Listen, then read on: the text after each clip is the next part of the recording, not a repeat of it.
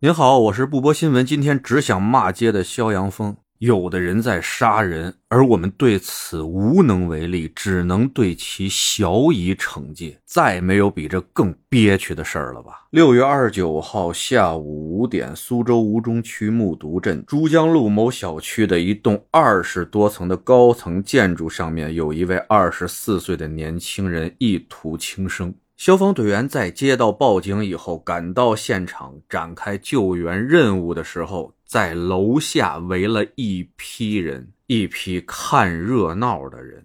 在驻足良久之后，似乎没有发生什么让他们期待的事情。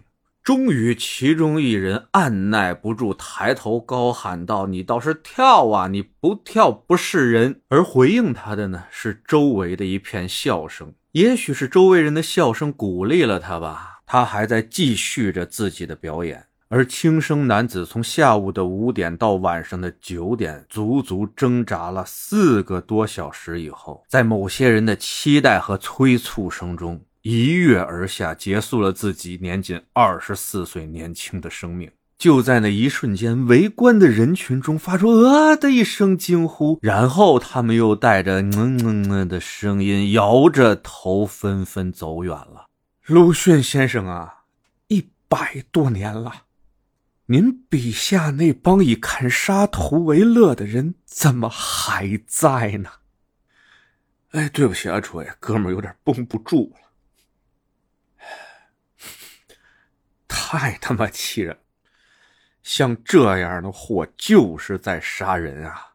而更可气的是，我们没有办法让他们得到足够的惩罚，顶多就是一个寻衅滋事啊！咱在录这节目的时候啊，我相信他应该已经被公安机关控制住了，但顶多就是一个行政拘留，不会超过十五天的。我觉得轻了，真的，蛇上有龙泉，杀人不见血。这种事儿都出过多少回了？记得几年前啊，也是一位轻生者要跳楼，我们的武警战士、消防战士在上面一直在劝，底下围了一帮人一直在起哄，催这位轻生者赶紧跳。最后，轻生者在不断的被刺激下，在消防员的手都已经抓住他手臂的情况下，留下了一句：“谢谢哥。”而后睁开了手，毅然决然的跳了下去。当时参与救援的消防员已经快气疯了，他冲到了底下那些起哄的人群中，对着他们喊：“我一直劝他别跳，别跳，你们一直在底下喊让他快点跳，快点跳，你们还是人吗？”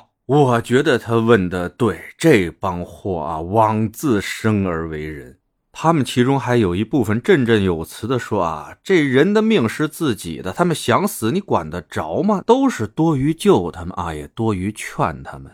好吧，如果你们觉得这是你们的真理的话啊，希望面对你们至亲骨肉轻生的时候，你也能这么超然，这么洒脱。”每个人呢，他的承受能力都有所不同。我相信啊，每一位轻生者都在承受着一些他们觉得无法承受的一些压力，甚至还有一些根本就是心里有些疾病的心理病人。在这个时候啊，正经是良言一句三冬暖，恶语伤人六月寒呐。你以为那些站在楼顶、站在桥边的轻生者，他们在等什么？他们在徘徊什么？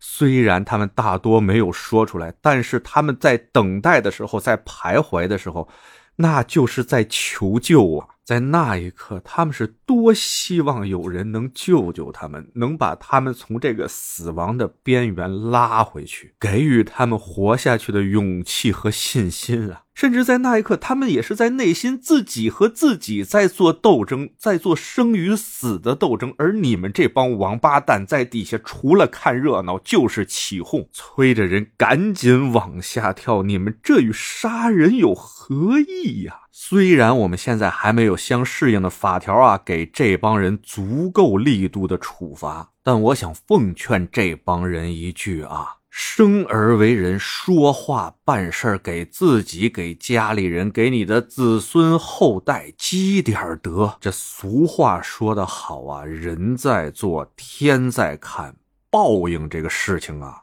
是有的呀。